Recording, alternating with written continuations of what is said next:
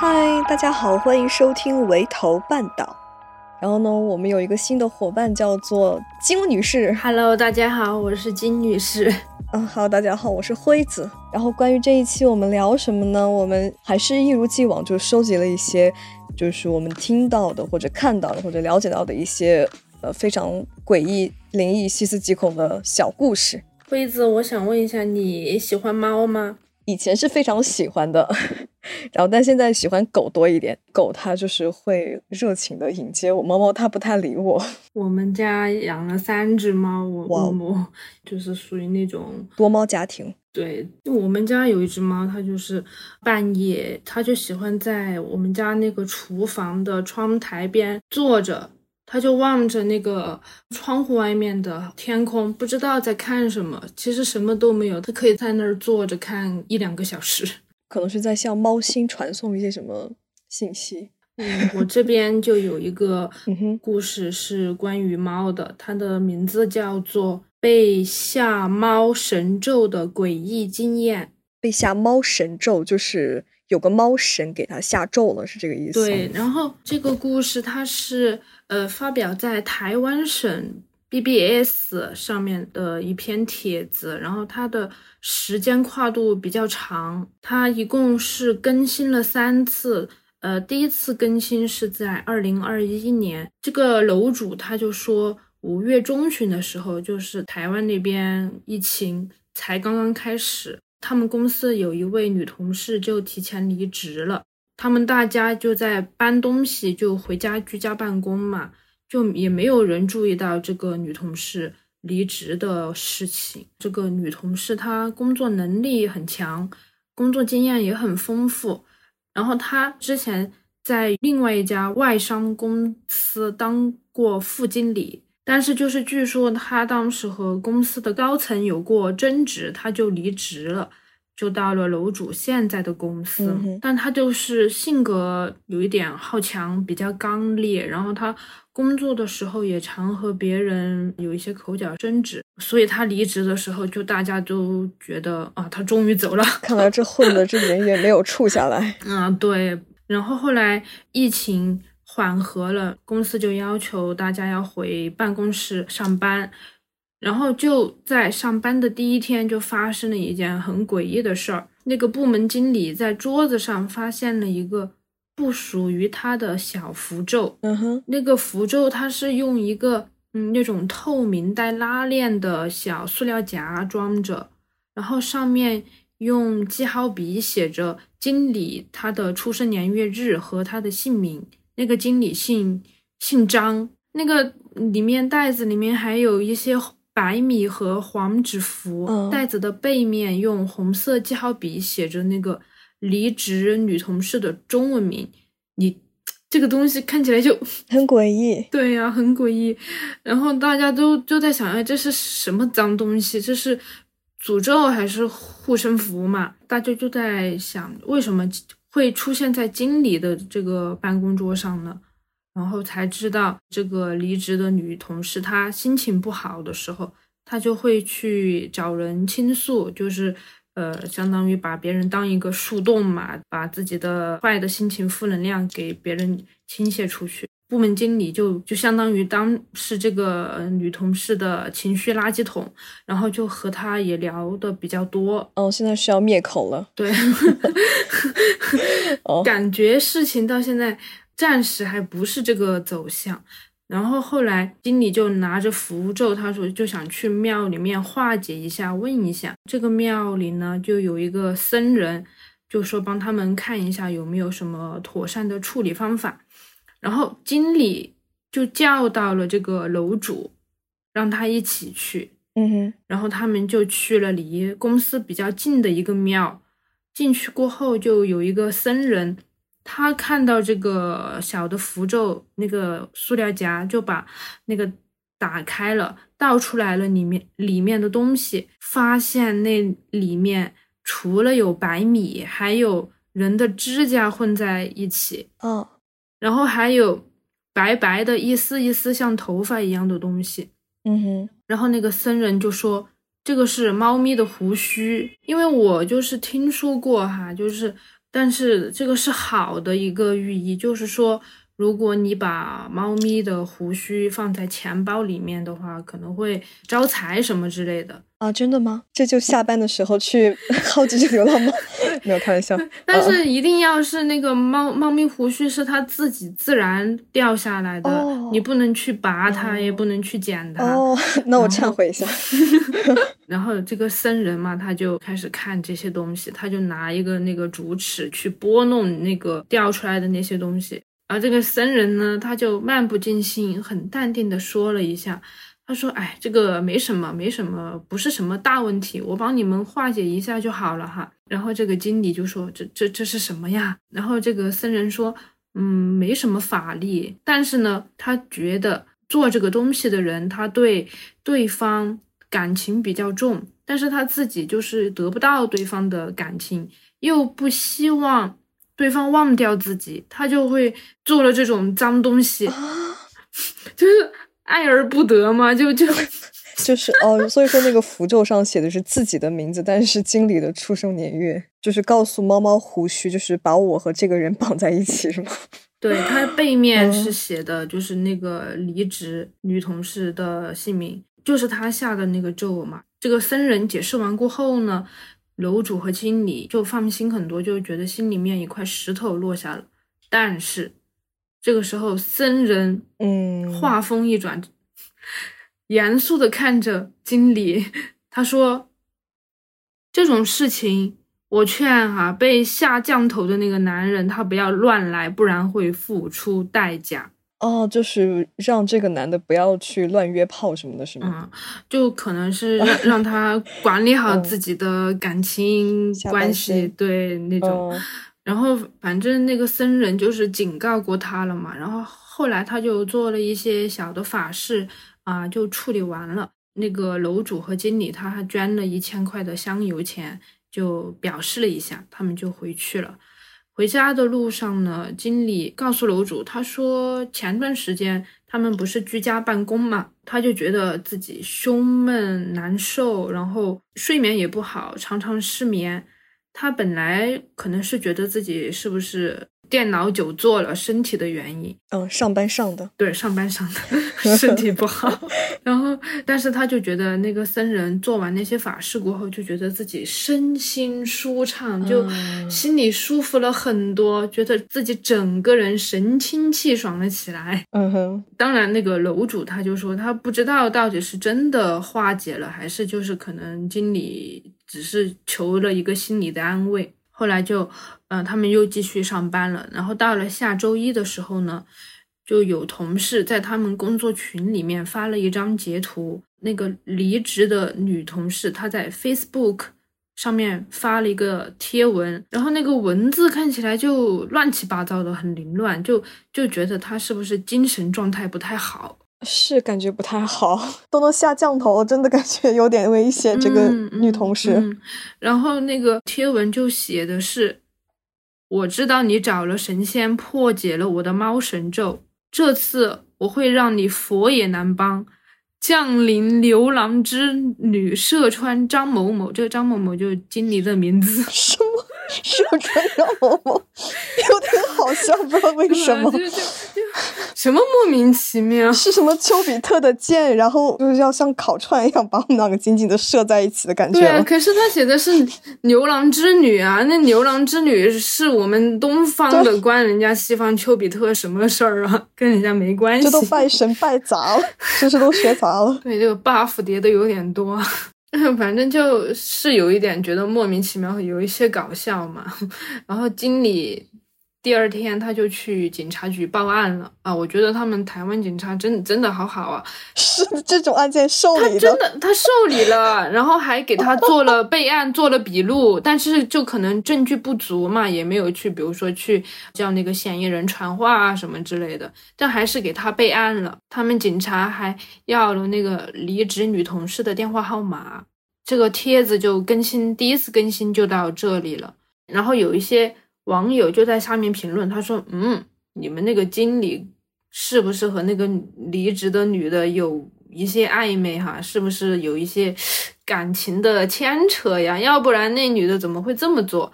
是不是觉得那个经理对她有意思，或者是他们之间是不是发生了什么职场霸凌啊、PUA 啊，她就才离职走人了？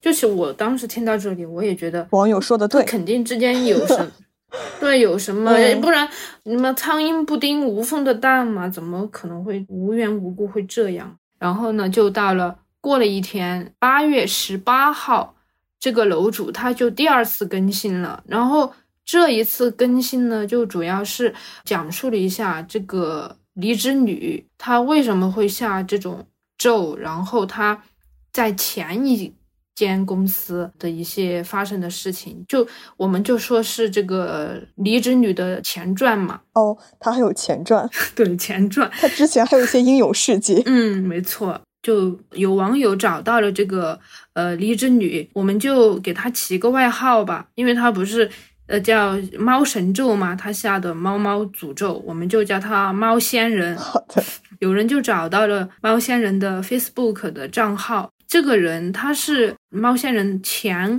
东家的同事，就给那个楼主私信发了一些他在前东家工作离职的原因。其实他这个猫仙人，他工作能力真的很强，他是一步一步从基层做起，然后做到了经理。嗯嗯，而且他工作要求非常严格，他还会带领自己手下的员工一起打拼，然后做业务。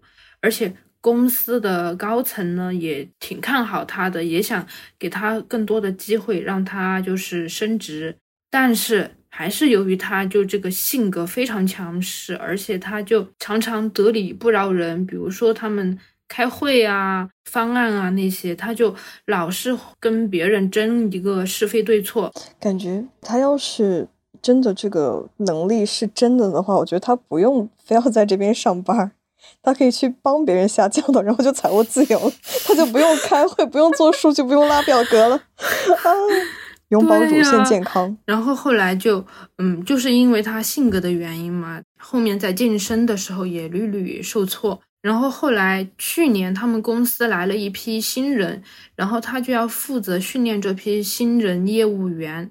在这个期间呢，就跟这群新人其中一位男士产生了暧昧，我们就称这个男士叫 H。嗯哼，其实明眼人都看得出来，他们这两个人有意思嘛。我们这边要说一下，就是这个猫仙人，就是长得不是很漂亮。据他本人说，因为他工作压力很大，他长期就要吃那种荷尔蒙的药。嗯，你知道那种荷尔蒙，它是调节激素、内分泌那些，然后所以他就比较胖，而且头发。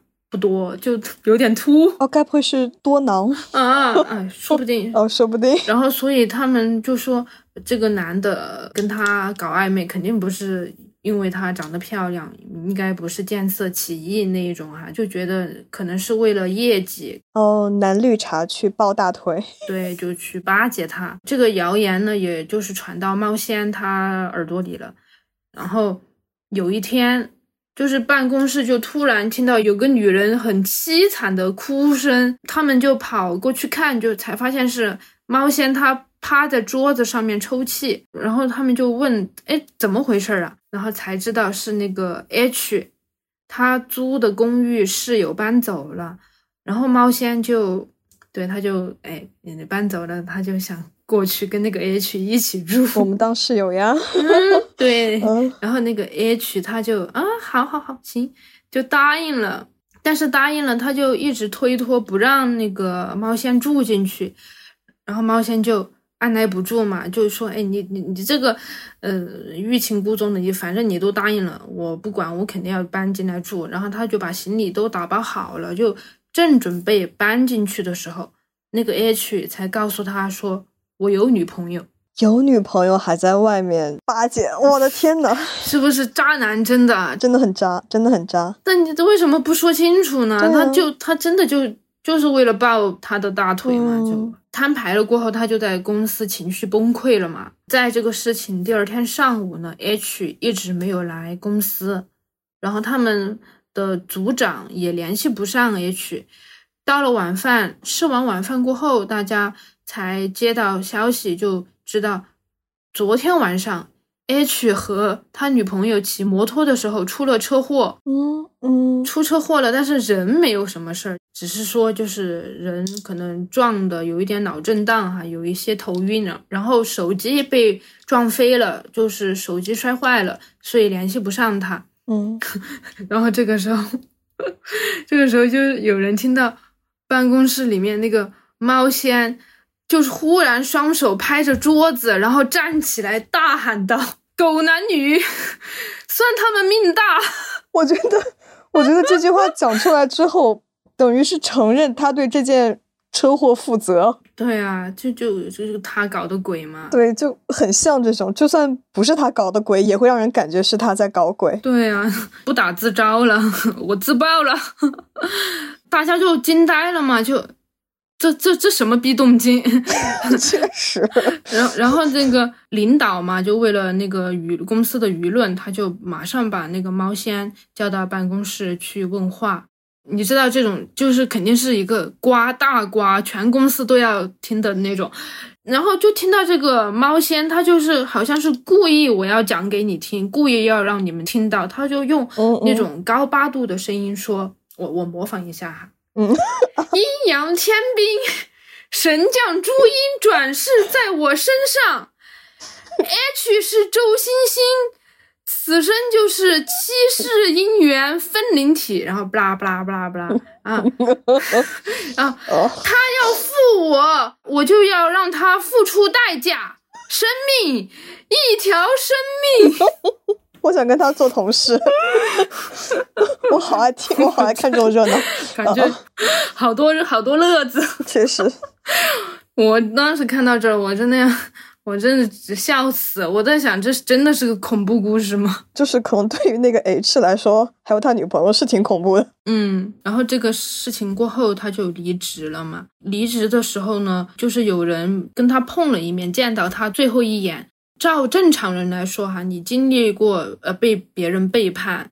然后又全公司都知道这种丑事，然后你又被辞退，哈，应该是那种非常落寞、郁郁寡欢的样子。但是这个猫仙，它给人的感觉就像是小丑画上浓妆，精神非常的亢奋。哦，对，精神越来越像神婆了呢。对，振奋的 样子。这个帖子它更新到这里的时候，就是。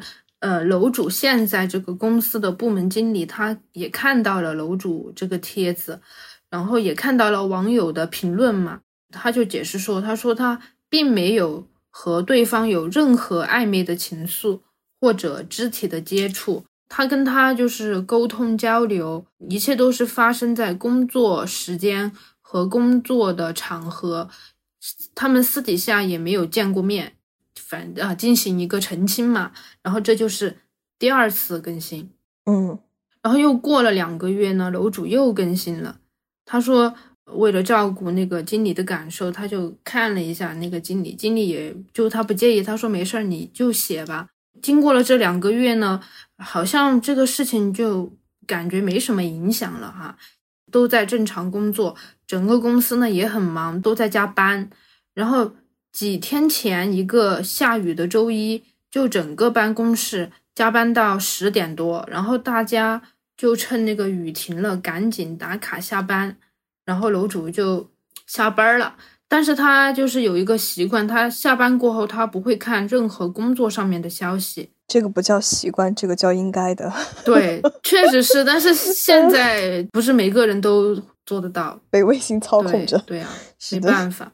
他就把那个手机调成勿扰模式嘛，然后凌晨一点的时候，他手机突然就响了，手机铃声响了，他就拿起来一看，发现是经理的来电，经理就很慌张，他就说：“你看到我给你发的消息没有啊？”然后他 那个楼主也很很鸡贼，他说：“啊啊，我在洗澡，我没没看到。”但是经理他就用一种很恐惧，然后夹杂着愤怒的声音说：“他说他在我楼下。”哦，那个猫仙人在他家楼下是吗？对对，他就说，嗯，在他楼下，楼主说啊，那那怎么办？报警吗？这个时候，楼主呃，那个经理给楼主发了一张照片，然后那个照片的视角就是从楼下往上拍的，就很明显是那个猫仙人他的那个视角嘛。嗯嗯。然后楼楼主就说：“你你快报警啊！”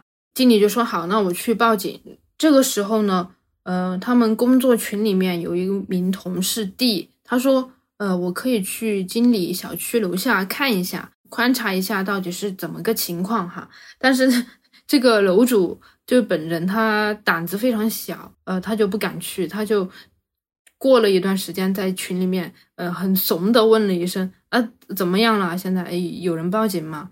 但他们两个都没有回复，然后他就去睡觉了，心挺大的，对，好的，睡觉了。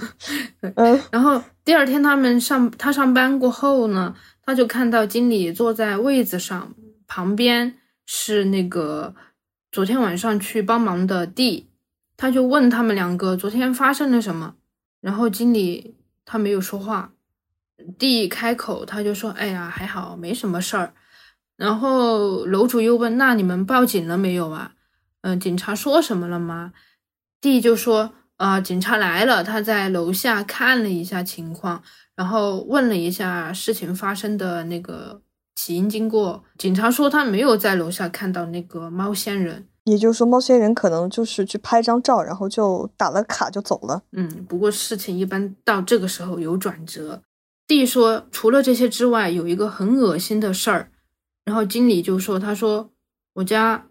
有一个手印哦哦哦，他说当时他们报警了嘛，警察他在楼下没有发现可疑的情况，他就来上上楼来就是进行一个询问。问完情况过后呢，警察正准备走，交代那个经理说：“你把窗户门都关好。”就在这个时候，其中有一名警察就看到经理大门外面窗上的春联，然后那个。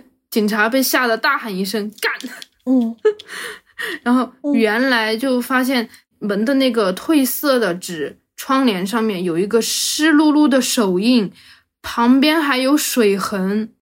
看到这里，我鸡皮鸡皮疙瘩都起了。那肯定就是有人上来过，有可能就是那个猫仙人嘛上来过。他们又下楼去问那个值夜班的保安看那个监控。然后问那个保安说：“你有没有看到一个女人上楼？”然后保安说：“没有看到人上来。”然后他们又去查监控嘛。楼主就说：“那你们在监控当中看到什么了吗？”经理说：“监控画面中有一个女的，她身穿一件雨衣，全身被雨淋得湿漉漉的。然后她一进电梯，就恶狠狠地盯着电梯里的监控器。”啊，他的脸全部皱着起来，露出了牙齿，像一只愤怒的猫，然后在里面哈气是吗？对，就是哈，就是这种，就是那个，因为 因为我我们家就养养了三只猫，有一些时候它们互相打架，然后打生气了，就是那种呲牙咧嘴，就冲着对方哈气，就那个样子。这个就是楼主第三次更新了。哦，本来这个事情就。没有什么后续了。过了很久，因为这是二零二一年的帖子，嗯嗯，直到二零二三年八月二号，楼主突然就更新了。然后楼主他就说，他为什么要忽过了这么久才来更新呢？因为这件事情，他觉得本应该就结束了，但是突然他在上周末，他接到了。那位经理的遗体告别仪式通知啊，所以他就把这个帖子找出来，然后再发了后续。他说这个事情过去了以后呢，他就离开了上一家那个公司，他离职都已经一年多了。然后因为他现在在的这个公司是日企，和前东家有业务竞争，所以他就嗯和之前的同事没有来。来往也没有联系，避免不必要的一些接触嘛，涉及到商业竞争那一些。然后直到上周呢，他忽然收到前经理给他发的消息，他当时在地铁上，他也没有太在意，他就点开看了一下，他就看到是一封讣告，下面还配上了一张讣告的那个扫描文文档，仔细一看，讣告人就是他的那个。张经理，在地铁上就觉得瞬间毛骨悚然。就是这个死者的账号给他发了一张这个死者的讣告过来。对对对，他说如果是呃自己一个人看到这个的话，可能会当场尖叫，把手机扔掉。然后他当时就也不知道自己是头脑发热还是哪根筋搭错了哈，他还回复了那个消息，他回复了一个问号的表情。嗯，结果这个时候他的那个经理给他打了电话过来。然后他就手颤抖着就接了，接了过后，他说：“你好，你是谁？”对方也说：“你好，你是谁？” 接通电话过后，才才知道啊，电话那一头是那个经理的弟弟，真的很合理。弟弟代理管理一下账号，我当时都以为是。怎么那个经理死不瞑目嘛？要给他传递一些什么？给你交代点事儿。嗯，楼主就问那个经理弟弟，他说：“嗯，他是怎么过世的呀？”对方就说：“我哥哥是因为意外走的，他和女朋友开车时候撞到了山壁。”你听到这里，你有没有觉得又是车祸？就是八成就是猫先干的。我当时看到这里，我真的就是好好吓人，而且我我当时一个人在家，然后我我家猫还在我那个腿那边走来走去，它要吃饭，然后它那个毛一下子就 掠过你，就是从我的腿边掠过我，一下子我就全是汗毛炸裂那种感觉。到这里呢，那个楼主他当时就觉得。这个事情太蹊跷了，就是他真的完全没有想到，又觉得嗯，就真的人生无常嘛。而且经理就虽然说只是同事，一个前同事，但是他还是嗯，跟他经历过这些事情，还是会有一些熟悉。就对这么一个人的离开，他也觉得非常的心酸，但是他也没有办法，他就只能劝那个家属呃节哀。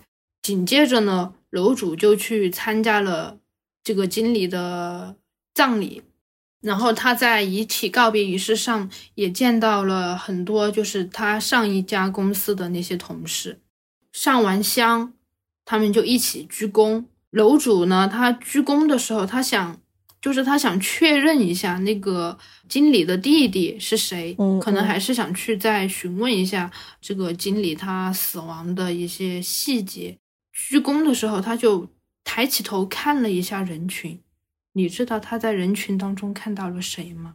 该不会是冒险吧？他来了，来欣赏一下自己作案成功的的作品是吗？可能不仅仅是这样。他在人群当中看到了那个猫仙，他跟之前比起来瘦了一些，但是他的衣服上别着那个黑麻。就就就就可能就是我们内地大陆那个葬礼，他不是会带孝，对带孝有一个万代嘛？他是以家属的身份来参加的，没错。嗯哼，而且他这个时候恶狠狠地盯着楼主，楼主他当时就心都感觉停跳了一拍，他在想，为什么为什么他会出现在这儿？他是以什么身份啊？仪式结束过后呢，楼主就。就和他们其他之前公司的那些同事一起抽烟。这个时候呢，他看到了一位身穿黑衣服、别着黑麻的男子走了过来。他就估计这个男的他是经理的弟弟。楼主就上前跟那个弟弟寒暄了一下，就问了一下他啊，嗯，你怎么样啊？你现在感觉怎么样？家里人还好吗？然后弟弟就说家里一切还行吧。这个时候，楼主就问到了他内心非常急于求证的问题。他说：“那边那位长黑长头发的女性，她是什么人啊？和你哥哥是什么关系？”嗯哼，弟弟说：“她是我哥的前女友，当时车祸，她就在副驾驶上，她没事儿，可是我哥哥就这么离开了，很难不怀疑呢，不得不说。”所以，你说他这个下咒，嗯，还是很成功的吧？还是非常成功的。不仅前男友死了，然后他自己还瘦了一些，可能病情有好转。而且他他那个弟弟说他是他哥的前女友，他他是怎么变成前女友的？然后是是怎么就恰好那个时候他就在副驾驶上，对呀、然后他哥和他的现女友就这么就走了。对呀、就你你想不是很懂。这个这个中间真的太有一点细思极恐啊！然后就是可能第一次出车祸的时候，可能没有成功，就这对狗男女 命真大。然后第二次的时候，他来现场监工，对对，可能他那个呃猫猫的那个胡须是他拔下来剪掉的，嗯，不太正规。那是的。天呐，然后楼主他就说他就是在人群中看到那个猫仙人，然后正巧那个猫仙人也看到了他，他们俩就这么对视着。哦然后那个那位女士呢，还是一如既往的恶狠狠，一直盯着他，一直瞪着他。在猫猫的世界里面，好像对视是一种挑衅，我要和你干一架的 表现。对，还有就是他会觉得你是不是想和他一起玩儿？嗯对你跟在跟他传递领地，我要占领你的领地那种、嗯嗯嗯那种信号。楼主要危险了。嗯，他就这么一直恶狠狠地盯着楼主。楼楼主回去过后呢，他为什么要马上更新这篇帖子？他就说这是为了证明我不是自杀身亡的一个证据。啊，就是如果我死的话，请你好好查一查这个毛线。对我估计他应该 PTSD 了吧？他就觉得，他觉得在家里一个人在家的时候，就可能窗户外面有有什么人在看着他。然后他说他走路啊，然后坐公交啊都非常怕，就可能忽然有个车向他撞过来，然后走在路上可能会被花瓶砸砸下来，被砸死，就是神经非常的敏感。而且疑神疑鬼的，就一直到这个帖子更新的时候。天呐，感觉这个楼主他自己的状态也不是很妙。对啊，因为他相当于是这个整个事件从开始到结束的一个亲历者，对经历者，算是他虽然说没有参与，但是也被卷入其中了。嗯，是这样子的。觉得他也有点怪可怜的。嗯，没错，有这样一个前同事，真的是有很多的谈资，可能。遇到这种，还是真的最好不要搭理他，快跑吧。嗯嗯嗯嗯嗯，就真的会下咒的那种。今天我还刷到一个一条微博，就是说，在外国人的眼中，可能东方有一些神秘的智慧，就是一些博主就分享了自己。就是在一些公共场合遇到一些不太礼貌的外国小孩做歧视性的动作，嗯，嗯然后他就装作在 施咒的样子，在空中 翻个花绳儿，对对对对对，就鬼画符画一下，然后他对立马就跑了，没错，真的是会吓到的那种。有点像那个你看过那个《成龙历险记》没有？呃，就是看过一丢丢，就成龙的那个干爹还是就是老爹嘛，他就妖魔鬼怪快离开，然后就一边摇铃一边画咒。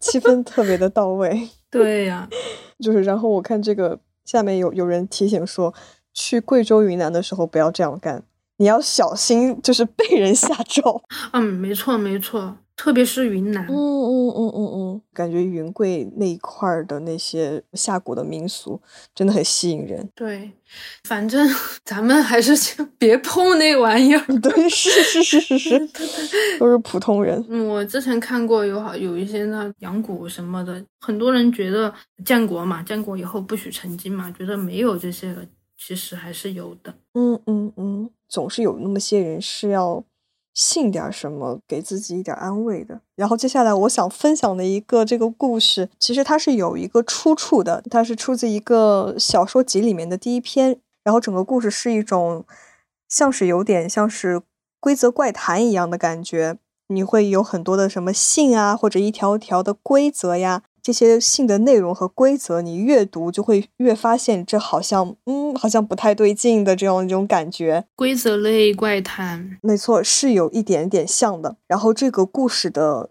自述的这个主人公就是这个我说，他在偶然之间得到了一堆遗物，是他自己唐朝的祖先那个时候遗留下来的一些文物。这个东西是他的祖先和他的一个朋友的往来书信，但其实基本都是他这个朋友寄给自己祖先的一些信。这个主人公就无意间把这些遗物给拿到了，像是文物一样东西，然后他就按照时间顺序，就这样一封一封的把这个信的内容给翻译了出来，然后分享了出来。然后这个信最开始的内容是，这个刺史对自己的祖先说：“嗯啊、我现在年纪大了，已经不在朝堂做官了。呃，在我们平定了安史之乱之后，我就一个人住在昆州这个地方，然后是一个人住在大宅子里面，没有雇佣一个仆人，也没有妻子，就一个人过着很无聊的深宅大院里的日子。然后，并且在信里面也问自己的祖先说：“哎，你你有没有娶妻子呀？”然后在知道了自己的祖先诶有了妻子，还生了几个孩子之后呢，他觉得很欣慰。嗯然后这个朋友就这个刺史就开始回忆自己，自己当年就是爱过一个叫做月香的一个女人。然后这个月香是刺史的妻子，两个人非常非常的恩爱。但是月香死了之后，他就再也没有娶过妻子了。唯一陪着自己的是一院子的猫，没错，猫又出现了，一堆猫猫喵喵喵的陪着他。嗯，猫奴了变成。嗯，没错，变成了猫奴。他这些书信哈，应该嗯是在从唐朝就已经开始有的，还是说，就是唐朝开始有的，因为写这个哦信的人、当时经历了什么安史之乱呀、这一些，他语文功底还挺好的哈，他看得 还要把文言文全部翻译出来，对，但其实整个故事是虚构的。然后我更偏向于它是以安史之乱为背景，然后虚构了这样一个故事。然后这个人他就觉得自己养的这些猫就像是一群美丽的女人，自己妻妾成群。这这对，猫猫，你是一只成熟的猫猫，快快点给我变变成美女，变成女人，对。啊，你已经是一只成熟的猫了，快变呀，你给我变，就想那个表情包，就是变你姥姥那个。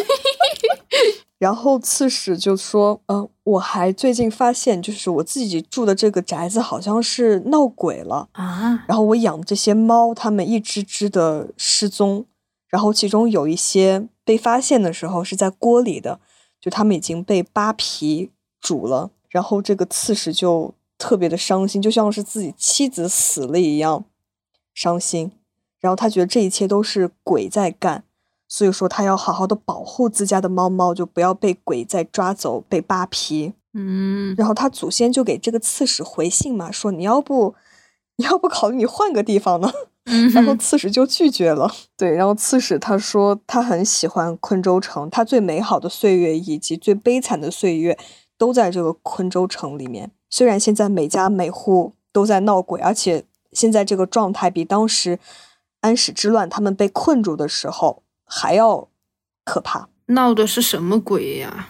感觉跟猫有仇仇一样啊！对，感觉为什么要对猫猫下手啊？真的是。对呀、就是当时安史之乱的时候，是有很多昆州的将领在的，他们也跟这个主人公差差不多，现在也在这个昆州生活，然后也在经历闹鬼的一些一些事件。就当时很多跟他们一起经历安史之乱的这个将领就都死掉了，所以说这个刺史觉得是这个鬼在作祟，报复他们嘛，对，报复他们。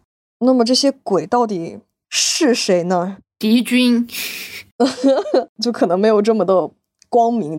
然后这个我就继续往后读，然后后面的信，刺史就开始回忆起了当年安史之乱的真相是什么。嗯然后他在里面就说，当时他们死守昆州，然后全城只有五千的士兵和两万的百姓，被困住之后，粮食没有办法运进来。虽然他们的粮食还是蛮充足的，但是安史、安禄山他们的叛军啊，对，他们粮食更充足，然后就两方就耗，结果最后没有耗过去。两年过去，这个刺史他们就吃光了全部的粮食，就是包括什么老鼠啊、猫啊、狗啊、马呀、什么，只要是能吃的，全吃了。两年啊！对天呐，两年就这样子，能吃的东西全吃了，全城的人都在挨饿。这样的话，用不了十天，就是整个昆州城就会不攻自破。他在信里面提到说，睢阳这个地方已经失守了，如果昆州再失守的话，安禄山就会直攻江淮地区，大唐就没了。这怎么就感觉他就是活活耗死，把他们耗死？没错，把那个昆州变成了一座围城，一座死城。是的。于是这个刺史做了一件事情，就是他把自己的妻子给杀了，然后煮了一大锅的肉汤啊。其实历史上就是中国历史上因为饥荒的事情出现吃人的状态也还挺多的啊。对，比如说什么人菜了，甚至有这些词。然后刺史自己在信里面回忆说，当时我的妻子我的月香对我说：“女人对战争没有用。”把我杀了吧，反正我是要饿死的，不如让我死在爱人的手里。然后你把我吃了，我们就能够融为一体，我是你的一部分，我们就永远不会分开了。什么消息？当时刺史是这样回忆的，说月香对自己说了这样的一番话，炸裂。然后这个刺史就把月香给杀掉了。然后也就是从这开始，就是全程每天要吃三十个女人，他们会把女人给就圈在一起，然后养着，然后甚至用女人的肉给他们吃，让这女人不要被饿死。就是呃，把他们圈在一起，然后给他们，嗯，就是给女人喂女人的肉。对对对，这是什么？真的有点惨绝人寰了，不得不说，真的是。疯掉了吧？我觉得，而且他，嗯，你没有觉得吗？这是是那个刺刺史他在信里面，嗯，就自己这么说，他回忆写的，是的，是他自己的一面之词呀。没错，没错，没错。谁知道真相到底是什么呢？没错，我觉得唯一能确定的真相就是他们在吃人，吃女人。没错，至于其中那些美化的部分，那就不得而知了。我真的，我我我，你你继续，你继续，我我看他还要干嘛？然后他还在信里说，就是全程吃女人的时候，没有一个男人反对，就这样就是撑了一年，然后援军最后终于到了。吃女人吃了一年，对，就这样撑了一年，然后这个也算是胜利了。所以说，故事开始的时候，这个刺史在问他的祖先说：“啊，你有没有再娶老婆？”嗯，因为他们的老婆已经在这场被吃掉了，都吃掉了。是的，死掉了。援军到了，然后安史之乱就是最后也是取得了胜利。可是唐唐朝还不是没有了？对，意义也不是很大，最后还是挺衰败的。这有什么意义呢？对啊，还不是朝代更替？朝代更替是就是还是挺自然现象的。那些想要去打仗的那些人，可不会把自己的儿子送到战场上，最后遭殃的还是普通百姓啊！不就还不都是你方唱罢我方登场吗？我真真无语，我我好恶心啊！就是几个老头子在那边下棋的一个心态，然后让一帮人去送死。对，我就感觉是他们几个统将、几几个领帅商量了一下，说为了这个战争的胜利，我们。不得不做出一些牺牲，那牺牲谁呢？女人。对，因为他们没有什么用，对于他们来说。然后呢？然后呢？然后昆州的幸存者们后半生都被无尽的负罪感缠绕，也就是所谓的现在整个昆州城都在闹鬼。然后他也在信里面提到，说自己当时一起出生入死的几个将领，就他了解到说。就是一个是不知道为什么莫名其妙的坠河死了，嗯，还有几个是自杀死了，就是更多的死是不明不白，不知道是为什么，嗯，活该，是的，活该。然后所以说他在信里认为是他们都是被鬼给杀掉了，哼哼哼，活该。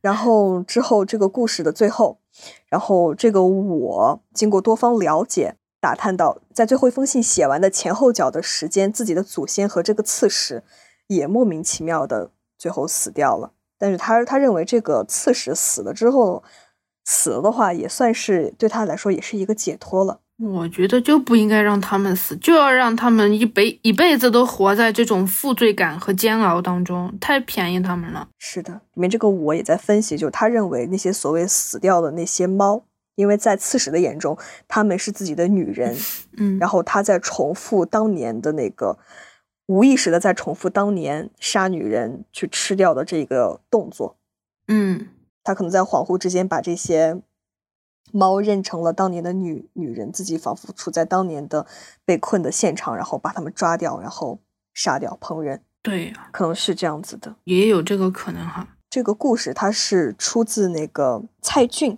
他的一个短篇小说，叫做《肉香》。其实 他的这个书名起的也非常的妙，因为肉香你又可以叫做月香，就是这个刺史的老婆，她不叫月香嘛？因为这个月在中国的古文里面，它就是肉的意思，比如说什么肺啦、脾啦，啊，对对对，都是月字旁。月字旁，对对对，月香其实就是肉香。嗯，所以说，就是当时我在搜这部小说的一些相关信息的时候，就看到评论区里面好像很多人都因为一些粗制滥造的一些小杂志，《肉香》这部小说就被印的到处都是，所以说他们对这个印象会比较深刻一些。蔡骏的小说还挺不错的，我觉得他是国内写恐怖故事算是比较有深度的。我现在都不知道蔡骏他还有没有再出。好像没怎么出，我印象比较深刻，有有一有一部叫《蝴蝶公墓》还是什么，哦，这个我知道。就是你说的这个，确实历史上真的有很多吃人的故事。非常的多，因为历史上工业革命之前，大家生产力不不是很高，就是粮粮食它种不出来就种不出来，大家没有东西可以吃。青黄不接嘛，没错，就包括这个故事里面反复提到的这个安史之乱，当时就是安安禄山的儿子就率了十几万人去打睢阳，然后当时守睢阳的是一个叫张巡的人，就巡是巡逻那个巡，张巡。然后这个张巡大概率就是那个刺史的那个原型，哦，然后他当时就是在守着徐远，就徐远这个地方，因为当时叛军已经攻了睢阳，然后他就不能再让徐远失守。就当时在《新唐书》里面就有说，原文就不读了，大概的意思就是，当时实在是没有吃的了，所以说张巡的爱妾自己说，嗯，大家这么多年吃的也不太好，然后不少的年轻小伙子们身体都不好了，我简直恨不得把我自己的身体割下来，肉割下来给大家吃，就是牺牲我一个，造福大家。然后这个爱妾她主动对张巡这样说的，于是这个张巡就真的把自己的这个爱妾给杀掉了，在座的大家都哭了，他是以什么心态把他给杀的呀？觉得你这女人真是一个好女人啊！如果说这个《新唐书》里面它记载的，就是考据是真的的话，那我觉得那个他的爱妾真的是一个烈烈女。嗯，就不知道怎么形容，就是她好像没有了一些求生的意志，就没有自主的想法。心怀大义，慷慨赴死，但是最后的结果也城破移民只四百而已，有有意义吗？就是这个，如果这个爱妾是真的的话，那么他最后她的名字也只有一个张巡的爱妾，他叫什么？对呀她姓什么？他年纪多大？他的经历是什么样子？不知道她出身是什么样的？我们都不知道，我们只知道一个张巡的爱妾。他就被抹去，姓名都抹去了，这么大的牺牲，太可笑，真的是吃人的旧社会。唉，就是甚至一些文章里面也会美化这个吃人的这个举动。我觉得，甚至可能这个爱妻是被编造出来的，然后为这个吃人这个有一些戏剧性的一些冲突，或者是加深一些洗脑，告诉你们，一哎一个女人都可以这样做，都可以放弃自己的生命，你们凭什么？大概这种感觉。把它给美化了，把这个所谓的牺牲给美化了。我我知道有很多，包括闹闹饥荒也有很多就是吃人，然后嗯、我之前也看到过，比如说有呃那种登山队，呃或者是那种嗯飞机失事了，然后他就坠毁在那种无人区雪山里面嘛。然后本来就没剩没剩多少人，然后他们要等待救援，就求救信信号也发不出来，到了最后也是没有吃的，实在没有办法就会把老弱病残就是会吃，因为他本来也活不了多久，快死了。嗯，但是他们没有想过那种，嗯、不不怕感病毒是吗？感，对啊，对我就想说这个，感觉我们人体有这个机制，就是为了防止我们互相吃的，这也说不准。那那为什么还是会有食人族存在呢？可能抵抗力好吧。啊，对，食人族嘛，他肯定都吃人，他不管你什么情况，他肯定一直都吃人。但是，他可能活到 六十岁，然后死了，然后也不会把自己短命的原因归咎于吃人上，只会觉得可能自己哪一天吃了什么东西啊什么的。其实关于这个张巡爱妾这个故事，其实民间也是有一些不一样的说法的。就就比如说一个叫做《池北偶谈》，像是一个古代的都市怪谈 一样的一个小说吧，里面就说到了一个故事，说有个人叫做徐矮，然后他长期得了一种会剧痛的一种怪病，然后因为这个病他快要死了，在死之前，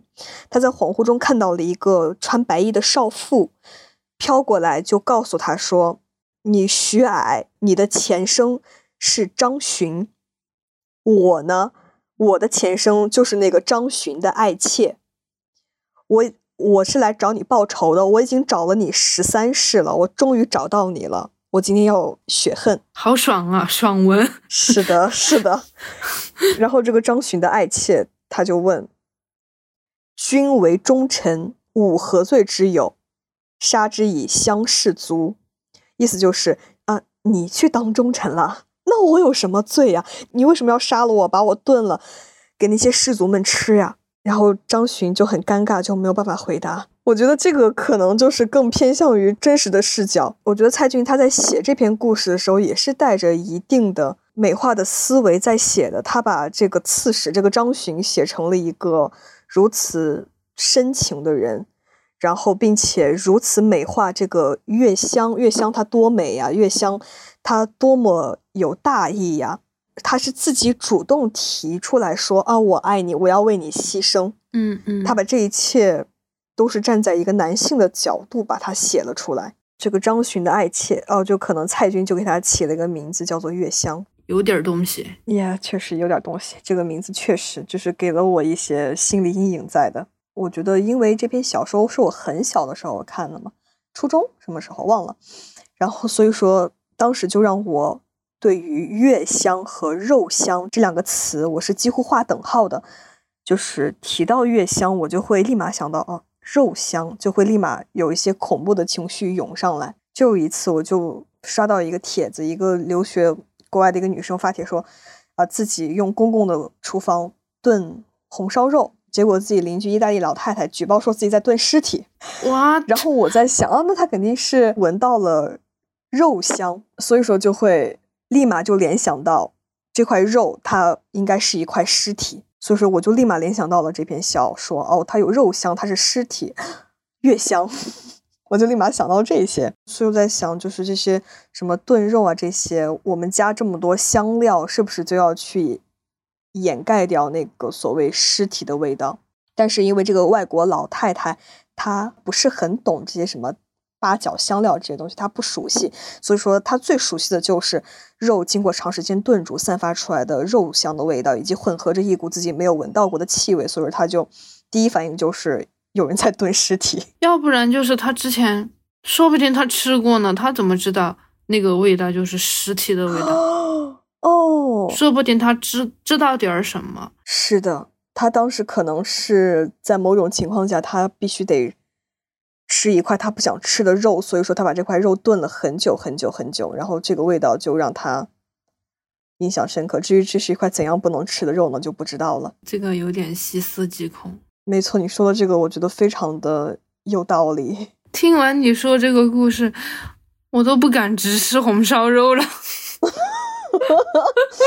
红烧肉是猪猪的肉，猪猪是好吃的，猪猪全身上下都好吃。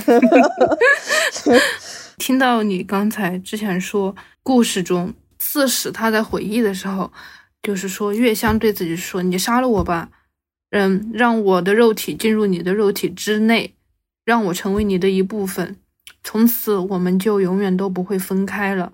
嗯，我就想到了一句话，就是一句情话：我爱你，我想把你融进我的身体里。躲进你的身体。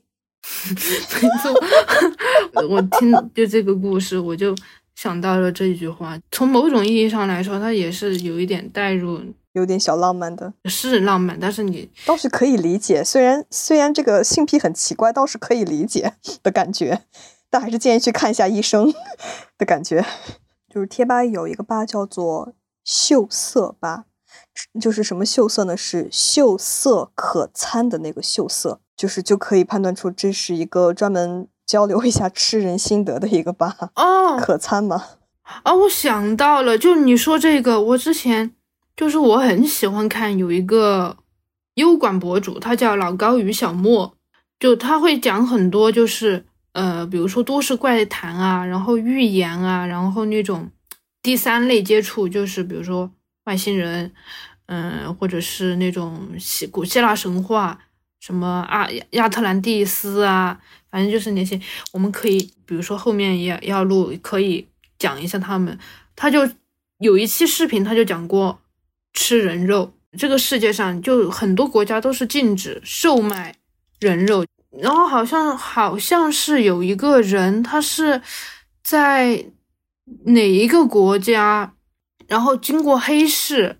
可以吃，但是你只能吃自己的肉。然后，然后好像是他花了钱，是请别人把他那个肉，就是比如说身体哪一块，不就是不会伤害身体器官内脏，呃的你一部分肉，可能是屁股啊，呃上的或者是大腿，就切了割了一点下来，然后他自己做，自己做了吃，他自己吃了他自己的肉。红烧屁股、煎屁股、爆炒屁股，他把这个整个事情起因、经过、结果都发在了，我忘了他是发在 Twitter 还是发发在哪儿，反正后面他那个频道被禁了。嗯，是该禁。对，因为他当时发了这个过后，就很多人都在问他，他说你在哪个渠道弄的？就有很多人也想吃，但就不清楚他们是想吃自己还是想吃别人的，就是。嗯，然后很多人也去问他，他说你吃了过后人肉是什么味儿啊？那个人说人肉不好吃，他说有有一股那种膻味还是什么，反正他回复了过后，他他他他说他自己是煎着吃，像是煎汉堡肉还是什么之类的，我有一点记不清楚了。反正他回复的是不好吃。回复完过后，他整个频道就被禁了。我想到还有一个，就是你有没有看过那个《Call Me by Your Name》？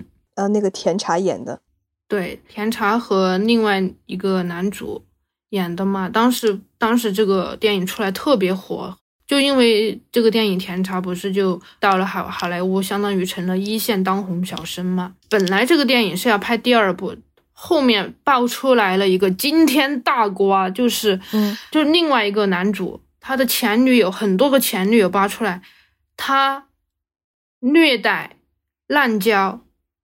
还有他吃人肉，嗯，他跟他那些前任，就是那些女女生交往的时候，就去殴打他们。他就说，能不能让我割一块你的肉吃？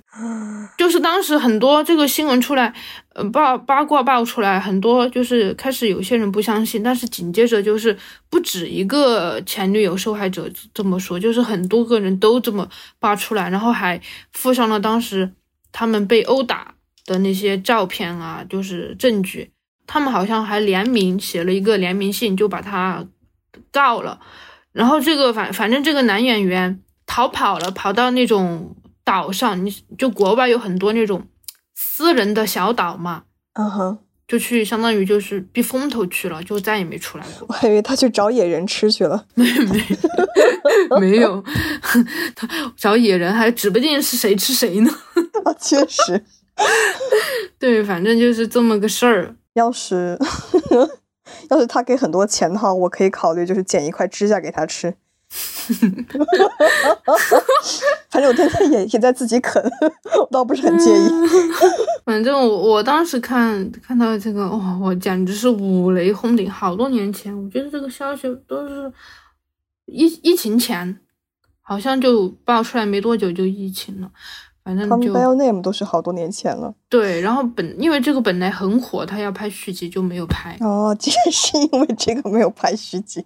嗯，天呐，他们说什么汉尼拔，汉尼拔，确实什么汉尼拔呀！我的天呐，想到了一个一个挺离谱的一个新闻，就当时应该是很老的一个恐怖电影里面的演食人魔的一个男演员，就现在可能七八十老头了吧。然后这个老头他和另外一个女演员谈恋爱呢，也是七八十的老太太，就是挺好的，就一对。然后这个老太太她受不了，她要分手。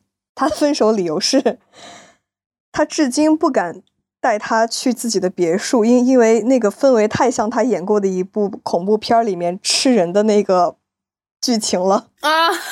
哦，他好可怜，对，印象太深刻了，好惨呀！是的，然后我看下面有评论说。你蠢呀！你把他假牙给摘了，不就没事了吗？多损呐，多损呐！好像很有道理。哦，我知道，我那个是不是什么《沉默的羔羊》那个其中就他，他他是和他演技超好的那个那个老老头子，对，那个老头子。